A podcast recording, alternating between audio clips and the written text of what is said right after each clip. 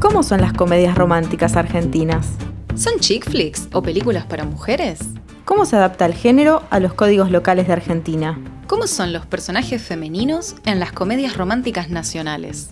Les damos la bienvenida a Chick Flicks, un podcast sobre todo lo que el cine nos enseñó sobre el amor y cómo ser mujer en la pantalla grande. A lo largo de esta temporada, vamos a analizar las comedias románticas de fines de los años 80 hasta mediados de los 2000, películas que nos acompañaron en nuestra infancia y nuestra adolescencia. Mi nombre es Lucía Lloras. Y yo soy Martina Stringa, y en este episodio nos vamos a centrar en las comedias románticas argentinas.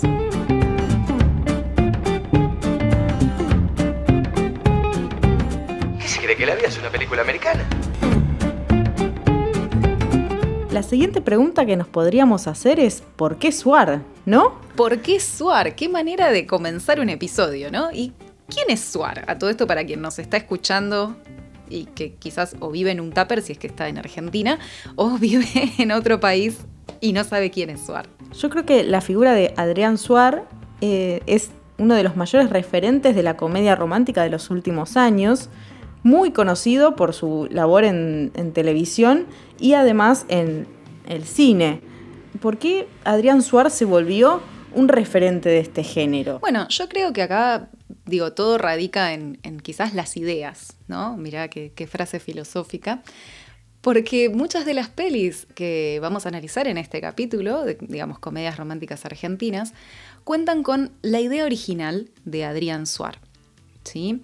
Entonces, si bien quizás eh, no es él quien escribe el, el guion, pero es quien aporta la idea. Entonces podemos ver varias similitudes, digamos, en- entre, estas, entre varias de, de estas pelis, que construyen de alguna manera los, las características de estas, estas comedias románticas, ¿no? Y, digamos, obviamente Adrián Suar no es el único referente que existe en el cine argentino de los noventas, pero tiene una corriente muy fuerte con este tipo de, comedias, y bueno, específicamente comedias románticas, que parecen surgidas a partir de las famosas tiras diarias, ¿no? De la tele, como que la, comedia romántica argentina parece heredera de la tele. No sé qué opinas, Martu. Sí, para mí en eso tenés razón. Yo creo que si bien en este capítulo por temas de por un tema de corpus nos corrimos un poquito en los años en los que vamos a analizar películas porque van más de fines de los 90 hasta el 2009 justamente por eh, el estreno de eh, Un novio para mi mujer dirigida por Juan Taratuto que es del año 2008 y que la protagoniza por supuesto Adrián Suar. ¿Quién más? Yo creo que, creo que la forma en la que están mostradas las situaciones de las comedias románticas, si bien hay similitudes con las, podemos encontrar similitudes con la estructura que hay en las comedias de Hollywood, el tema del flechazo, la, pareja romántica, eh, los obstáculos y otros eh, arquetipos que después ya ve- veremos dentro, dentro de este episodio, me parece que por una cuestión de imagen, hay algo que. Las películas son todas muy. muy. ¿cómo decirlo? Muy brillantes, muy, muy planas, no hay, no hay una diferencia. No hay de- contraste. no hay contraste. Casi pareciera que son los personajes de las, las tiras. De hecho, muchas veces se repite. Se repiten los elencos en, las comedias, en las comedias románticas, son los mismos, persona- los mismos personajes, no, mejor dicho, los mismos actores. El Star System, ¿no? Se repiten los galanes, las chicas lindas.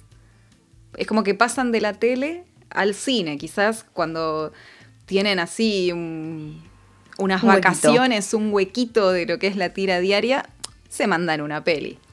Sí, yo creo que también es importante entender un poco eh, el contexto en el que están situadas estas películas, que más que nada eh, durante mediados de los años 90 y principios de los 2000 había como dos diferentes corrientes cinematográficas en nuestro país y una de ellas era el nuevo cine argentino, que hablaba un poco más de la construcción de un pasado reciente o la decadencia de la clase media, y por otro lado había un cine un poco más tirando al lado comercial, que justamente es don- donde se inscriben estas comedias que repiten justamente en formato más parecido a la televisión.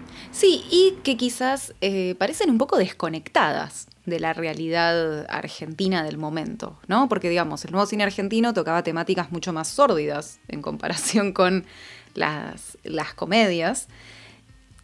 Y estas parecen como más como que tocan temáticas quizás que parecen un poco más universales. Esto puede eh, depender, digamos, de una decisión a nivel de mercado, de, para poder ubicar, digamos, estas pelis en, otros países, para poder distribuirlas y que quizás cualquiera pueda entenderlas.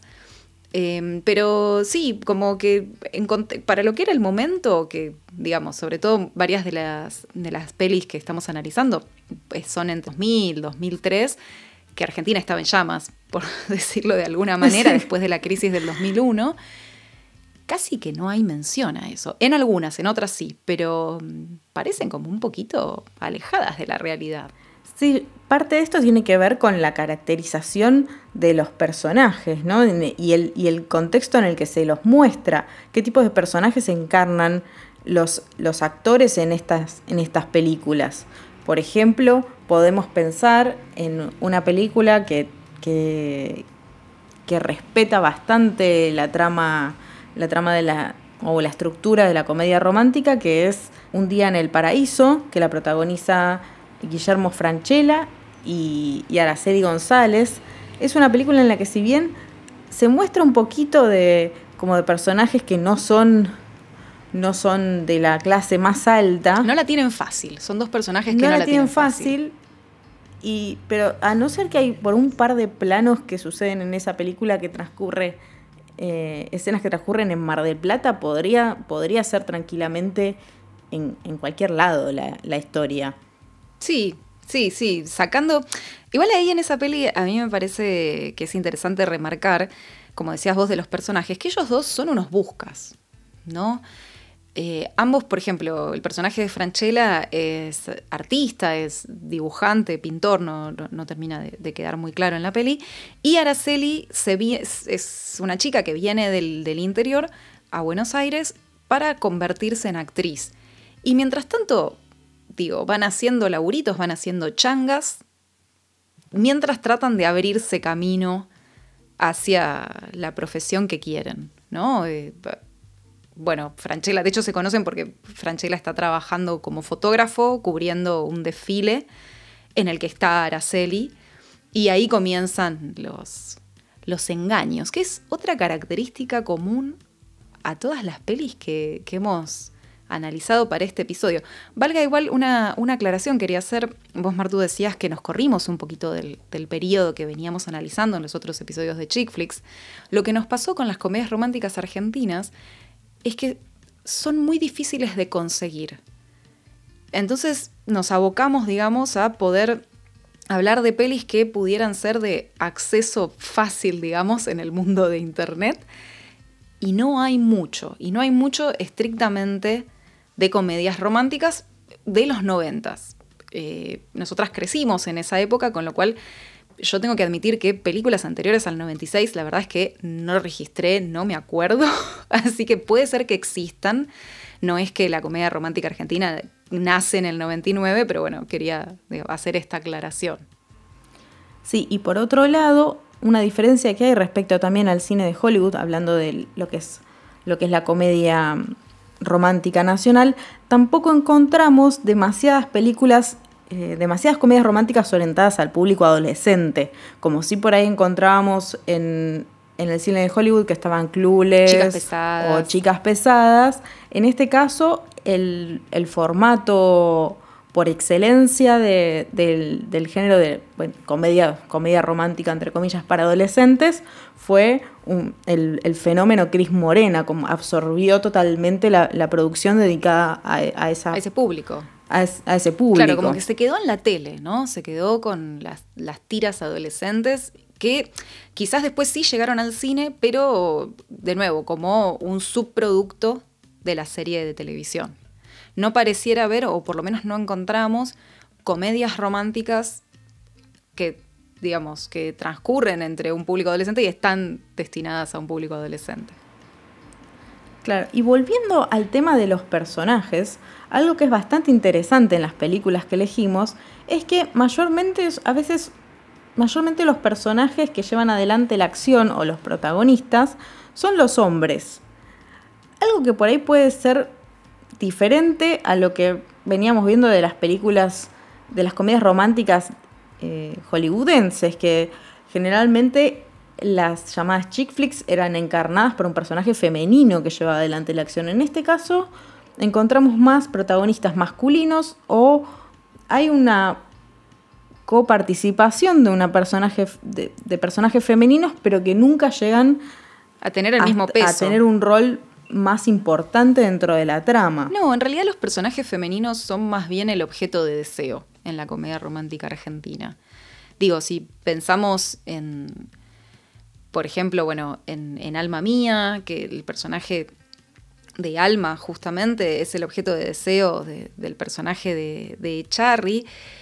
Y si bien parece haber momentos en los cuales el protagonismo está un poquito más repartido, quien lleva adelante la acción es el personaje de Charry. Esto no pasa, en, como hablabas vos antes, de Un día en el paraíso, que ahí sí tenemos la, la pareja protagónica que, bueno, trata de, superar sus dificultades propias para encontrarse de una vez por todas. Pero en la mayoría sí, tenemos siempre el personaje masculino deseando al personaje femenino y tratando de engañarla y manipularla. Yo creo que este rasgo que, logramos, que terminamos encontrando en todas las pelis es el que más nos llamó la atención, porque uno se empieza a preguntar, ¿no? ¿Es esa la imagen que damos también como sociedad? O sea, ¿es, esa la única manera que tenemos de, ser conquistadas las mujeres siendo engañadas? en realidad, ¿es esa la única manera de que surja el amor? Digo, bueno, te enamoras de una mentira en un punto y bueno, y después aceptás lo que te toca, ya fue. Sí, eso, eso se ve bastante en, bueno, en la peli esta Alma Mía, que es del año 99 y que la protagonizan Pablo Echarri y Araceli González, es una relación que surge de, de, una, de la manipulación por parte de, de que decide no contarle nunca al personaje de Alma, que es Araceli González, eh, decirle que en realidad está a punto de casarse mientras mantiene una relación paralela con ella. Igual, ojo con esto, porque hay una manipulación anterior a eso, Martu, todavía, que es la manipulación que le hace la amiga del personaje de Araceli, que la lleva engañada. La amiga es prostituta, digo, acá tenemos también la romantización de la prostitución, como hablábamos en otros episodios de Mujer Bonita. Y acá pasa un poquito lo mismo, no sé si incluso no es un poquito más grave. Es un poco más burdo. Un poco más burdo, su, su amiga que trabaja como prostituta la lleva engañada a ella porque justo se le dio de baja a la compañera de laburo y tiene una despedida de soltero y no puede decir que no porque necesita la plata. Y no le dice nada, obviamente, a Alma, la lleva ahí al bar. Ahí es el flechazo con Echarri, bajo un engaño total. Cuando, cuando Araceli descubre esto, se enoja al principio, se enoja un poco con su amiga y después entra en una medio de como, bueno, ya fue. Y uno dice, ¿en qué momento fue esto? Le termina diciendo, porque le da vergüenza porque ella en realidad no es prostituta, es pastelera. Pero después de haber pasado por una escena bizarrísima de seducción en la cual le, enumera los ingredientes de la comida mediterránea con una voz súper sexy diciendo tipo, aceite de oliva. y vos decís, ¿y qué carajo tenía que ver? no sé. Pero bueno, así es el flechazo, así es el amor. Y así es la romantización de la pobreza de esta chica que vive en La Boca y en un barrio súper humilde, una, La Boca así for export, toda brillante, un poco mugrienta, pero con una mugre feliz, ¿no? Se podría decir. Sí, bastante for export, ¿no? Me, hace acordar un poquito, no sé, a, los imanes que uno compra quizás cuando se va de viaje. Es como una especie de de, de peli souvenir, me da la sensación. Sí, está como por ahí, como decirlo de una manera a medio camino entre, entre algo pensado para, ser exhibido afuera y mostrar una especie de idealización de, los barrios bajos de, Buenos Aires, como si fueran de los años como si fuera un conventillo de los años 20, 30, pero, pero en la actualidad, cosa que no tiene demasiado sentido. Y por otro lado, una búsqueda de, de, mostrar una historia, una comedia romántica para los locales. Creo que tampoco era tan normal mostrar ese lado de, de la sociedad en una comedia romántica. Sí, sí, sí, sí, puede ser. Como que es una especie de vuelta de tuerca a la comedia romántica que, digamos, yo creo que en Argentina se consume muchísimo cine de Hollywood, entonces también era la intención de, llevar al cine algo un poquito más local, pero bueno, con la magia del cine, ¿no? Esto de que vos decías que se ve todo brillante, que es todo lindo, que, que la mugre no es Básicamente. todo eso. Pero este, este interés, digamos, en, el consumo del, público argentino por el cine hollywoodense también tiene su reflejo en la película, por ejemplo, Apasionados, que es como hablábamos antes de estas pelis que podrían transcurrir en cualquier lugar del mundo. Esa película, si yo tuviera que resumirla en una frase diría todo lo que está mal, ¿no? Pero todo lo que está mal. Pero bueno, veremos, iremos analizando de qué se trata esta película y por qué eh, tiene tiene tantas cosas raras, ¿no?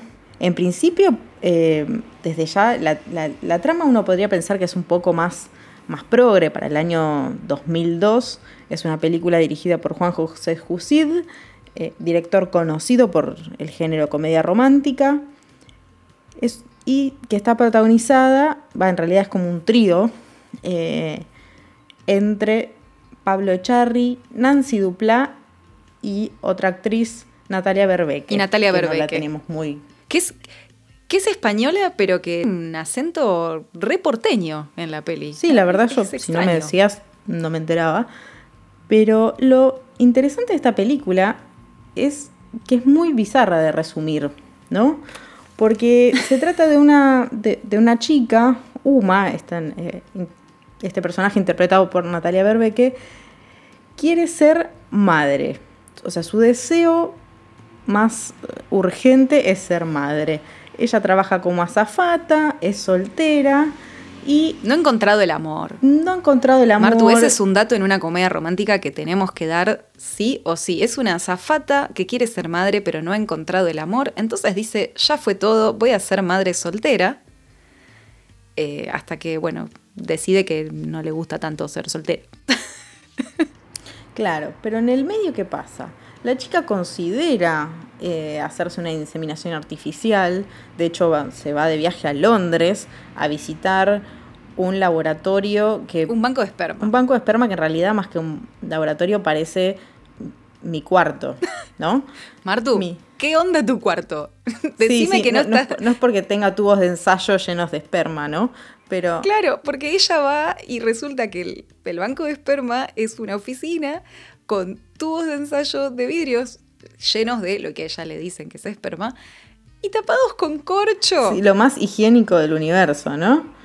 Claro. Eh, es re seguro, no te vas a agarrar nada. con yo no entiendo por qué la necesidad de mostrarle así eh, el catálogo de esperma que tienen.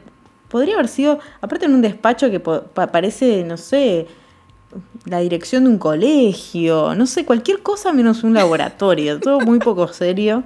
Bueno, cuestión es que la chica esta, Uma, no está muy convencida con la idea de tener un hijo, pero no saber quién es el donante. Es que quizás para eso están ahí los tubos, para demostrarle que hacerlo de esa manera, de esa manera tan médica, es súper impersonal. Y eso es lo que a ella la mueve a decir, no, yo quiero conocer al donante de esperma, para ahí hace como una deducción medio loca y dice, yo quiero saber si, si se lleva bien con los chicos, como criterio para elegirlo, ¿no? Entre otras cosas. Y llega a la conclusión, no sé cómo, bueno, aparte recurre a una amiga que le tira las cartas del tarot, porque por si no estaba suficientemente segura, y llega a la conclusión de que el donante ideal es el novio de su mejor amiga. Claro. Claro, que además es Pablo Echarri, que es un tipo divino y es lo mejor que le pudo pasar en la vida a Nancy Duplá, que es la pareja actual, la amiga de Uma. Y que, o sea, no entendés cómo se le ocurrió esa idea, y menos la bizarra idea de una vez, con, una vez convencidos, Charry y, y Nancy Duplá de, de, de acceder al pedido de, De Uma. de Uma, eh, deciden que lo mejor es eh, alquilar una habitación de un hotel, que ella lleve un- una jeringa para adobar pavos. Que la trajo de afuera, ¿eh? es importada. Sí, sí, importada, de vidrio, divina, yo no sé cómo se le ocurrió esa idea. La envidia de los chefs, que es algo con lo que, de hecho, la peli. Bueno, la cuestión es que alquilan una habitación de hotel para que él ponga en el frasquito, en el tubito, lo suyo. Lo suyo. Pero bueno, algo, algo tenía que salir mal y se rompe el tubito, la- se rompe la, la jeringa para adobar pavos y como, ay, pobre, justo estaba ovulando, como si fuera la última ovulación de su vida, deciden Claro, una chica joven, porque, digamos, aclaremos que, bueno, todo da a entender que ella sigue ovulando una vez por mes, que no sería la última ovulación de su vida, con lo cual, bueno, habría que esperar un mes más. Pero no, ella se pone muy mal, se angustia y Charlie no tiene mejor idea que decirle, y bueno, hagámoslo a la manera tradicional. Ya fue, garchemos, básicamente. Así que ahí nace una especie de historia medio bizarra porque deciden no contarle nada de esto, por supuesto, a Nancy Duplá, que además ya tiene una hija, está separada y se está por casar con Un Charlie. engaño, acá lo tenemos. Todo un, un triángulo de una, una cosa de celos y todo tremendo, todo tremendo. eh, Y que se intensifica con las hormonas de embarazo, estas sensaciones tremendas, porque ella, que al principio también estaba tan segura de ser madre soltera, conforme crece la panza, dice, "Mm, la verdad es que me coparía tener una figura paterna para, para mi bebé. Así que empieza, se le despiertan sentimientos por Echarri y Echarri también dice como, uh, loco, pero va, es mi hijo y yo lo quiero, no sé, quiero jugar con él, lo quiero conocer, quiero estar ahí. Y aparte también le hace la cabeza a su propio padre. Sí, un viejo de mierda.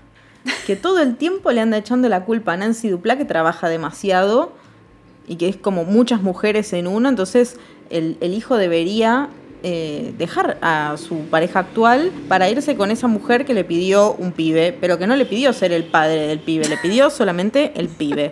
Así que Los componentes necesarios le Sí, así pidió que- para armarlo. es todas cosas que son raras. Ella en el medio se, se va a España porque quiere, quiere criar A a su Ibiza. hijo en la casa de su familia, en Ibiza, eh, donde tenemos unos hermosos planos de gente en bolas en la playa, porque por supuesto es Ibiza. Y, pero bueno, allá se empieza a sentir un poco sola, entonces después vuelve. Y bueno, todos esos quilombos hermosos que pasan en, en las comedias románticas, ¿no?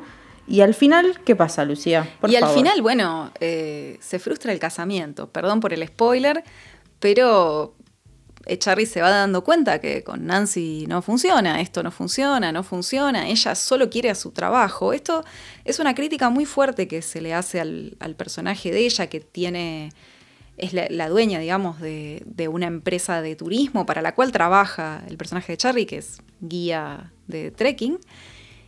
Y todo el tiempo, bueno, se le remarca esto de que ella medio que está casada con su trabajo y Charlie se termina dando cuenta de que él no quiere eso. No quiere eso, él quiere ser padre, no quiere que, se, que Nancy Duplá se lo demore más. Y mm, que como que está todo bien con jugar con la hija de ella, pero no es realmente un hijo de su sangre. Digo, hay cuestiones, si bien por un lado la peli plantea cosas un poco más progres, termina cayendo, digamos, en lugares bastante conservadores, ¿no? Con esto de, bueno, un hijo de mi sangre y cómo yo no voy a, a conocer al, hijo que voy a tener con la amiga de mi novia y no voy a ser su padre. Se dan como cuestionamientos bastante polémicos. Un poco lo que le pasa al otro personaje de Charlie en Alma Mía, que el personaje de Araceli González en el medio eh, queda em, embarazada y ella medio que se decide que se las va a arreglar solas, pero el tipo no se puede despegar de esa situación. Y por más que las, estas películas traten un poco del tema de la maternidad en, en, soltería para las mujeres y no se las juzga por, por decidir llevarlo de esta manera, termina viendo siempre una, una figura Que las paterna acompaña. al lado, ¿no? Es un, como un poco Sí, paradójico. Si bien creo que esto es un, un avance re importante en comparación con, con películas de los 70, por ejemplo, en el cual el gran conflicto del embarazo pasaba por el qué dirán para la familia, acá se respeta la decisión de la mujer de llevar adelante el embarazo sola, pero termina siempre con un personaje masculino a su lado. Lo mismo pasa en Música en Espera también, que el engaño es otro. En realidad, el personaje de Natalia Oreiro quiere engañar a sus padres porque ella quedó embarazada después de tener, digamos, un noviazgo muy breve y cuando le comunicó esto al, chico, el chico se borró y ella decidió seguir adelante con el embarazo, pero no se anima a blanquearle esta situación a sus padres y entonces hace un acuerdo con el personaje de Peretti para que se haga pasar por su novio. Y finalmente terminan juntos. Es decir, por un lado, el personaje femenino quiere ser madre soltera, pero las casualidades y las circunstancias hacen que termine acompañada por el galán en muchos el galán. casos. Sí, yo creo que este, esta modificación en, en las tramas o, esta, o la inclusión de estas temáticas en las películas también tiene que ver un poco con la ley de divorcio en Argentina que eh, recién se sancionó en 1987 y a partir de, de ese momento cambia un poco el modelo de, de familia. Pasa un poco de, de recaer todo sobre, sobre la pareja y aparece la figura de, de la madre, ¿no? De, madre soltera dentro de, de- de las películas y esto yo creo que es algo que se, se ve tranquilamente en, en los ejemplos que acabamos de mencionar. Sí, que en realidad convengamos que modelo de familia monoparental hubo siempre, pero bueno, se empiezan a ver en el cine y ya no se cuestiona esa decisión. Sí, lo único que le faltaba era el temita del aborto legal, pero bueno, eso queda para más adelante, ¿no? Para más adelante, quizás para la- las comedias románticas de 2030. Si vamos, digo, siempre hablamos que la comedia romántica también llega un poco tarde, muchas veces con respecto a las temáticas sociales del momento. Sí, a mí esto me hace acordar un poco al tratamiento quizás de, la homosexualidad en, en las comedias románticas.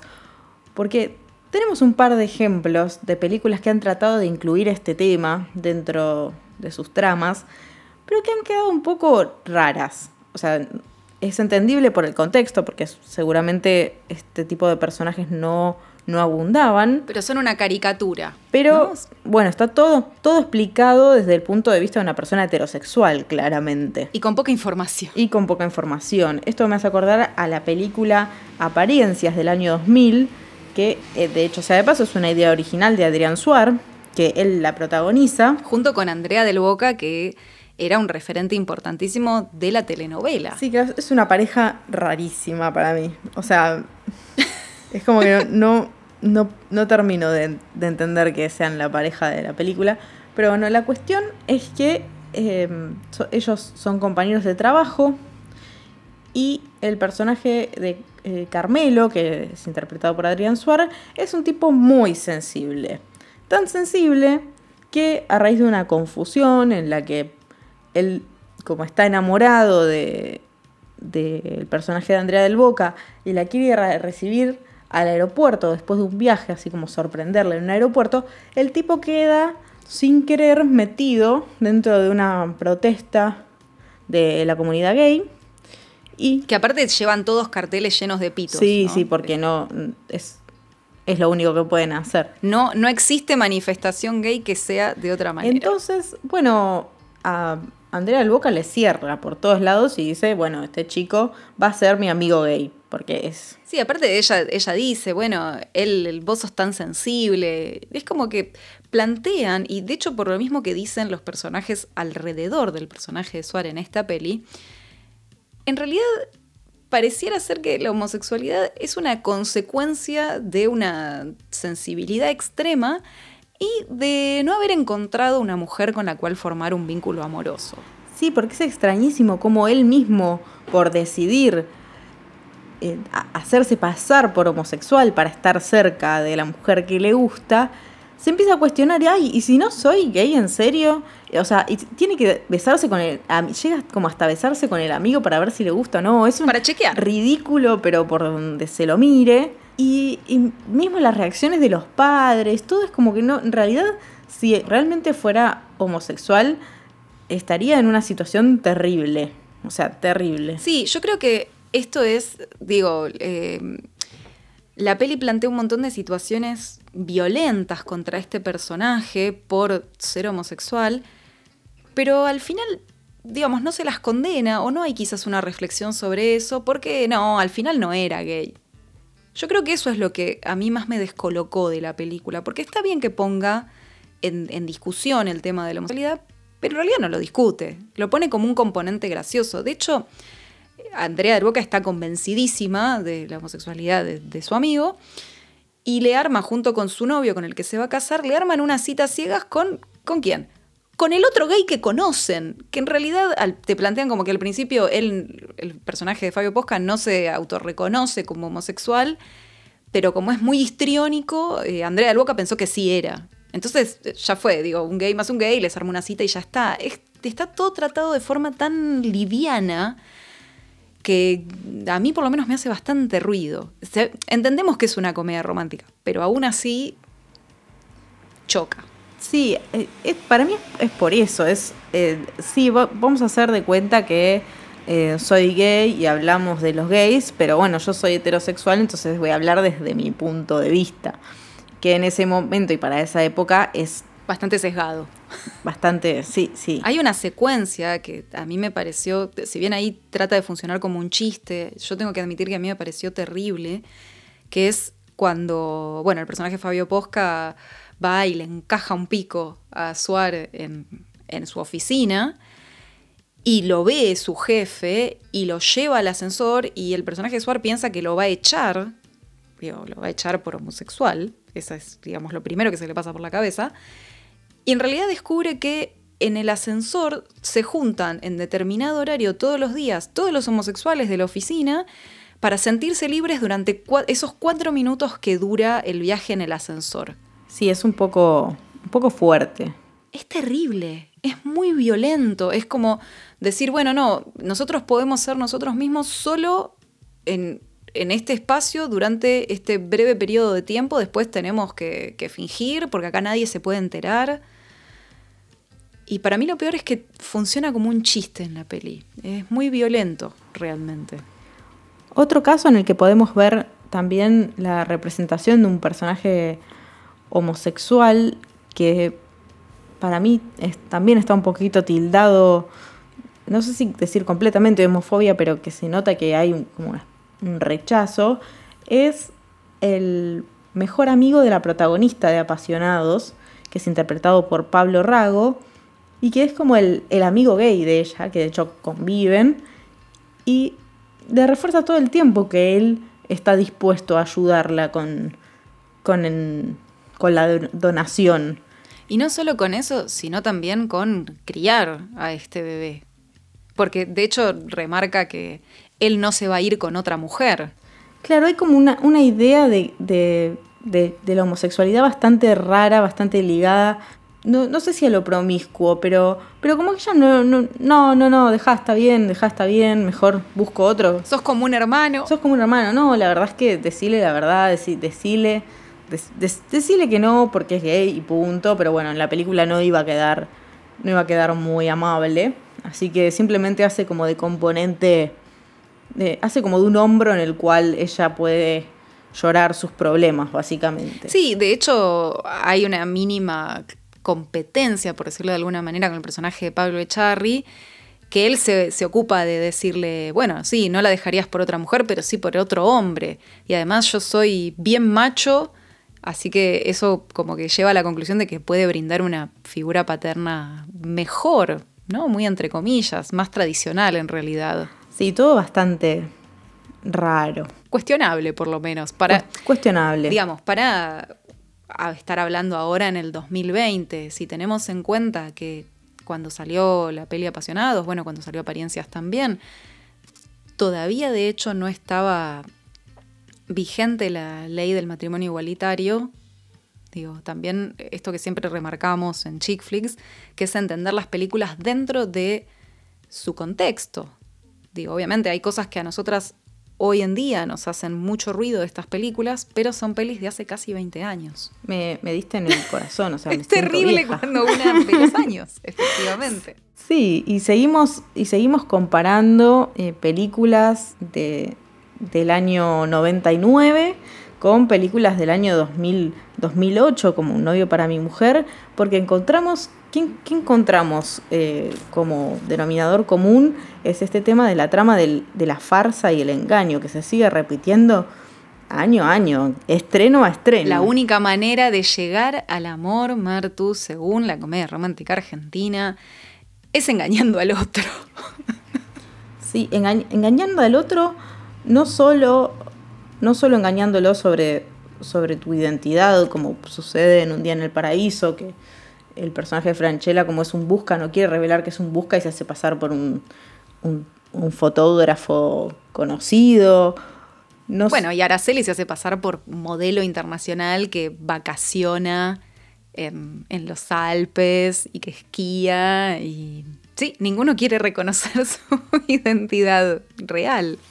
Claro, no, no solo hay farsa en esa película, hay farsa también en, apariencias, porque Suárez se hace pasar por, por, gay para conquistar a Andrea del Boca, en Alma Mía hay, hay, hay, farsa y hay engaño, pero también hay una farsa y un engaño que casi que podría ser como una especie de anticomedia romántica, ¿no?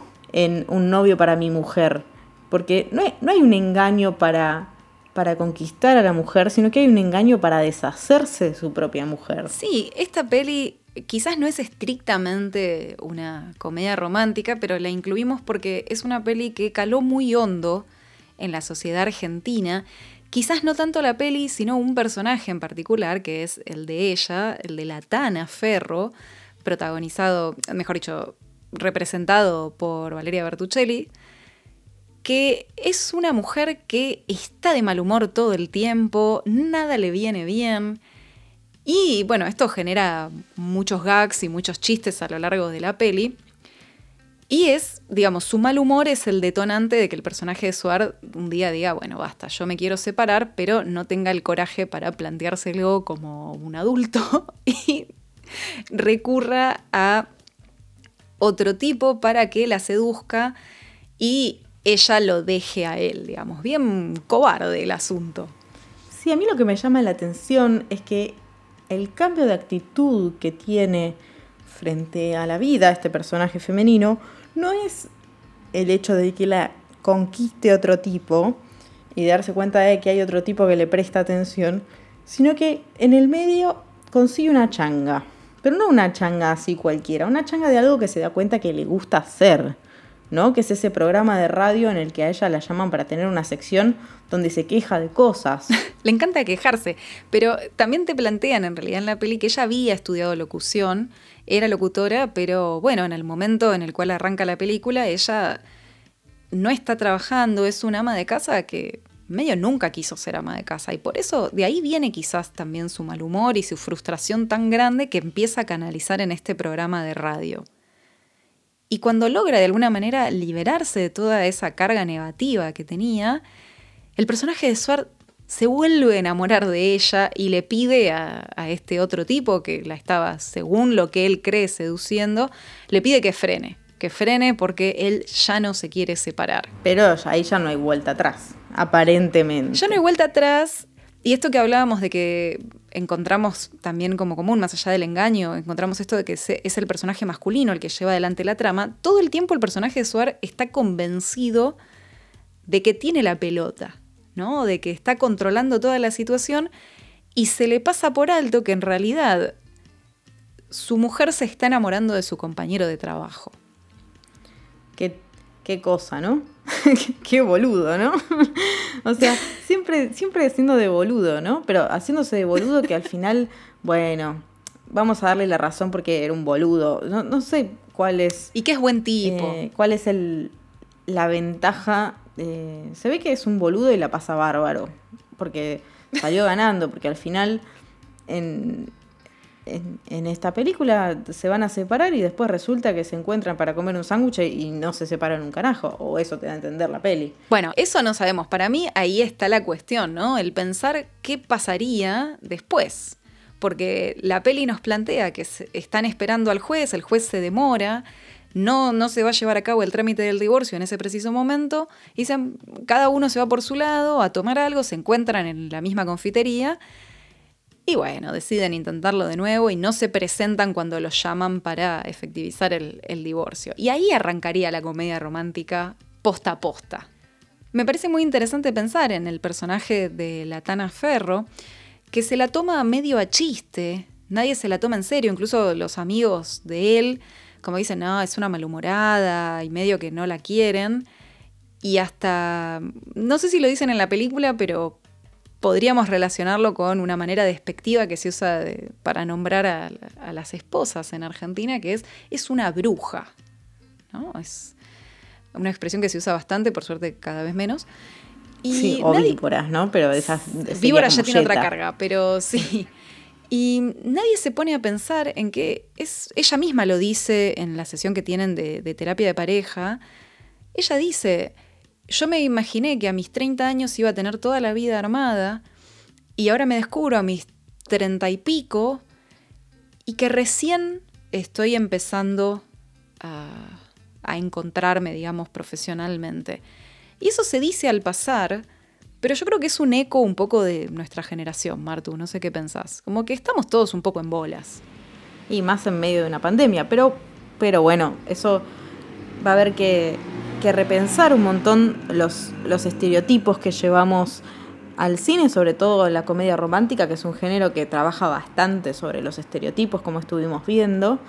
Y nosotras, por ahí que, que nos interesa también no solo analizar, sino buscar la manera de producir otro tipo de, de, mensajes o queremos estar al día, digamos.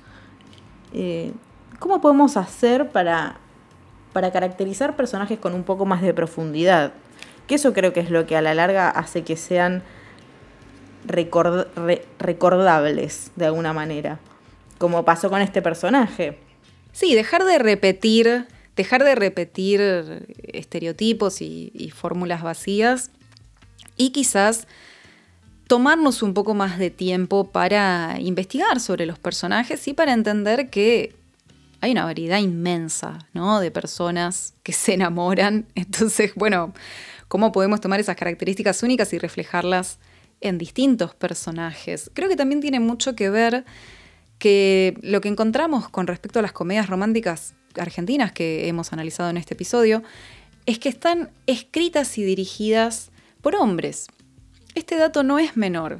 Digo, eh, tenemos por un lado desde el, lado de la producción son hombres y también esa mirada se replica en el personaje masculino, que lleva adelante la acción y que toda la película cae, digamos, sobre sus hombros.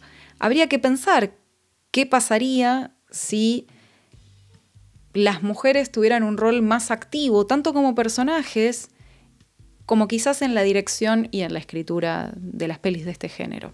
Aportaríamos otra mirada. Sí, yo creo que también eh, habría que aprovechar el hecho de que estas películas, como no están estrictamente dirigidas al público femenino, como sí pasaba con, las películas que estuvimos analizando eh, de, provenientes de Hollywood, acá, o sea, ya el hecho de que, de, que sea un poco más amplio, que digas, bueno, es cine para parejas, que no digas, bueno, es una película para minitas porque actúa Suar, porque la verdad es que hay un montón de, de espectadores hombres en esas películas, de decir, bueno, podríamos aprovechar esto, este momento en el que la gente va a ver comedias románticas al cine, para tratar de darle una vuelta de tuerca a los personajes y tratar de que estén conectados con la realidad sin perder el eje de que las comedias románticas están hechas un poquito, bueno, para reírse, no, digo que, que sean porque hasta ahora hemos encontrado que las comedias son un poco eso como el pop para divertirse, pero buscarle un poco de sustancia y que tengan que ver con el mundo en el que vivimos, que no sean una, una nube de pedo total que no tenga nada que ver con lo que pasa hoy, porque así es como hay quedan como desencajados los personajes y las historias quedan desencajadas. Sí, nos empieza a resultar todo muy ajeno.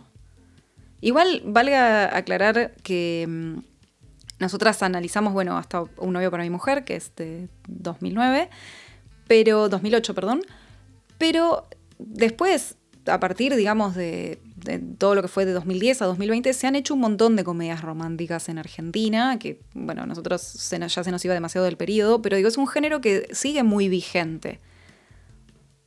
Con lo cual está bueno seguir pensando, sobre todo en esto, en cómo se reflejan las nuevas miradas en los personajes y en las historias.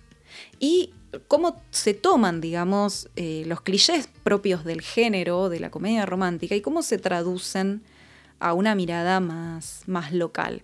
De hecho, quería hacer una, remarcar una perlita, digamos, con respecto a los clichés, que es algo que se marca mucho en las películas de Hollywood y acá no tiene su excepción, que es esto del mito de que ver a la novia con su vestido blanco antes de el casamiento es de mala suerte. ¿No? Esto pasa en, apasionados, por más que los personajes femeninos siempre dicen, bueno, no importa, eso es un mito, no, no funciona así, y así es como Nancy Dupla termina plantada en el altar. Pero bueno, en apariencias, que es la peli con, con Suárez y con Andrea del Boca, él la ve a ella en su vestido de novia y es ahí, a partir de eso, que se quiebra y le confiesa su amor. Entonces, quizás de alguna manera algunos clichés se están resignificando. Sí, pero discúlpame que te interrumpa, Lu, pero yo no vi ninguna película de Hollywood que tenga una escena tan, no sé cómo decirlo, parece ¿De telenovela? como un Titanic de bajo presupuesto con eh, Franchella yendo en un micro y haciendo retratos de Araceli González con café.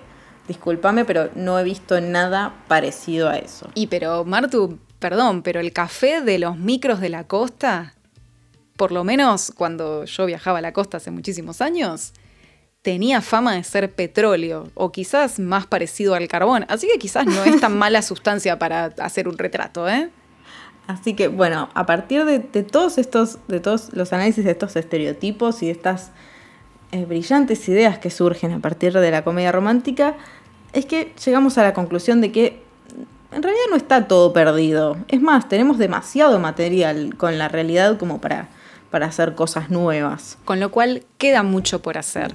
Entonces yo creo que fue un, muy buen análisis de las películas y me encantaría seguir hablando de estas cosas con vos, Lu, pero me parece que ya nos estamos extendiendo demasiado en el tiempo. Así que seguiremos en los próximos episodios de Chick Flicks. Hasta la próxima.